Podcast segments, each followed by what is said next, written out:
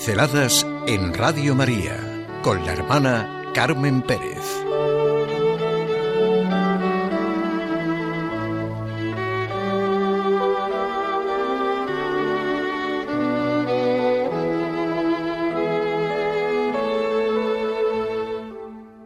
La buena noticia de la vida. Todos guardamos hechos, acontecimientos en nuestro corazón que nos han conmovido, que nos han hecho bien, y son como una luz interna. Entre estos hechos yo guardo en mi interior la celebración del funeral, ya llovió, a la muerte del rey Balduino de Bélgica. La retransmitió la televisión. Parecía la celebración de un domingo de Pascua. Hasta el color, el color blanco que estallaba por todas partes, pues lo iluminaba todo. La reina Fabiola vivió así la muerte de su marido. Vivieron una de las más bellas historias de amor de unos reyes de nuestro tiempo. De todos es conocida su renuncia a sus funciones como jefe de Estado entre el 4 y el 5 de mayo de 1990 a causa de su oposición a la ley que amplió los supuestos legales del aborto para evitar tener que sancionarla. En sus escritos, publicados por el cardenal Suenens en el libro Balduino, El secreto del rey, decía, decía el mismo Balduino, dudé si ponerme o no las lentillas con las que veo muy bien para observar a la gente, pero después comprendí que sería mejor cerrar los ojos para mirar y escuchar a Jesús en mi interior. Desde que empezaron los cantos, era en una Eucaristía del domingo de Pentecostés en el Vaticano, me quedé impresionado. Jesús estaba en medio de su pueblo, de su iglesia, y el Papa muy débil, pero aceptando esa debilidad y expresando la oración del pueblo de Dios que respondía con el gozo de la adoración. Me sentía tan impresionado y feliz que se me saltaban las lágrimas sin poder contenerlas. Y eso también me producía alegría.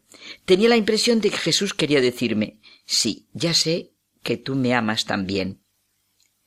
Sentía que Jesús tenía un inmenso amor hacia nosotros los cristianos, pero también hacia los no creyentes.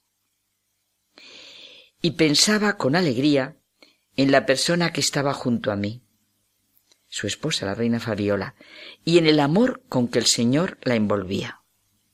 Qué maravilla, ¿verdad?, de testimonio. Con una vida y relación así se comprende mucho mejor la celebración de su funeral, a la que me refería al principio. Mucho sentido se contiene en el hecho de que la celebración de la Eucaristía por los fieles difuntos, en una conmemoración solemne por toda la Iglesia, siga inmediatamente al Día de Todos los Santos, en la que celebramos cómo nuestro tiempo entra en la eternidad. Por eso, viene a continuación el Día de Difuntos, que decimos que nos enseña quiénes somos, a dónde vamos, qué debemos hacer, cómo lo debemos hacer, la existencia de nuestro dolor, de nuestras penas y desconciertos, no son incompatibles con la luz del Evangelio. Nicodemo, que buscaba sinceramente la verdad, y como se vio luego, fue después un verdadero seguidor de Cristo, al principio se quedó asustado por los misterios del Evangelio. Le dijo a Cristo, ¿Y eso cómo puede ser? Preguntémosle también al Señor nosotros ante la muerte de nuestros seres queridos, ante su ausencia. ¿Y esto cómo puede ser si tú dices que eres la vida? He venido para que tengan vida. Es el mensaje cristiano sobre la vida y muerte tener vida. Para un hombre que tiene fe como un grano de mostaza, el Evangelio es la buena noticia de la vida eterna. En la Iglesia vivimos el Día de los Difuntos como una comunión de todos en Cristo. Somos hijos de Dios Padre y hermanos de Jesucristo.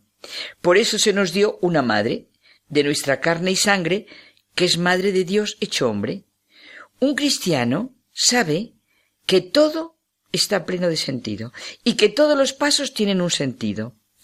Es una realidad que en la Iglesia de Cristo se habla mucho más de la vida que de la muerte.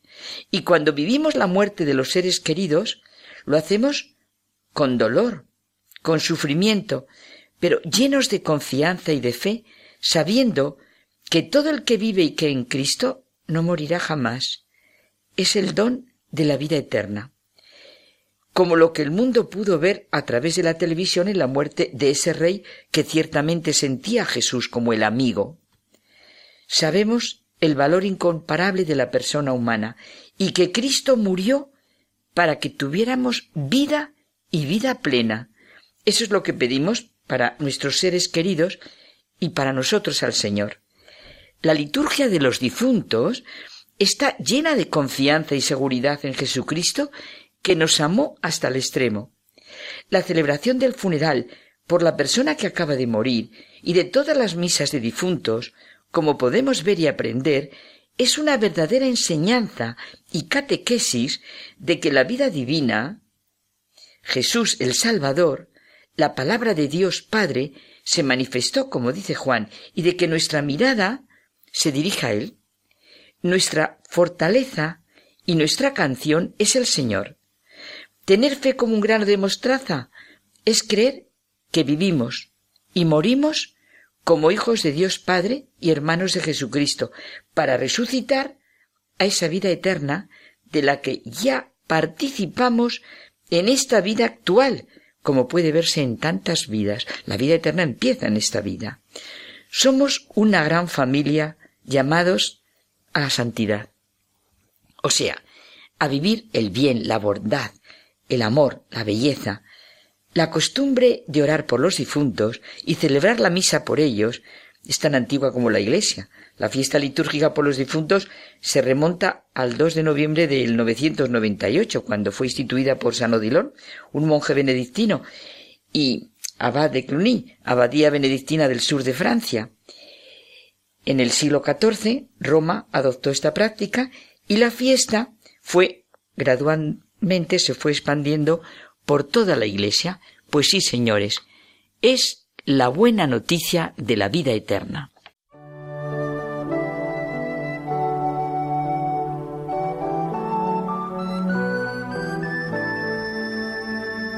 Pinceladas en Radio María con la hermana Carmen Pérez.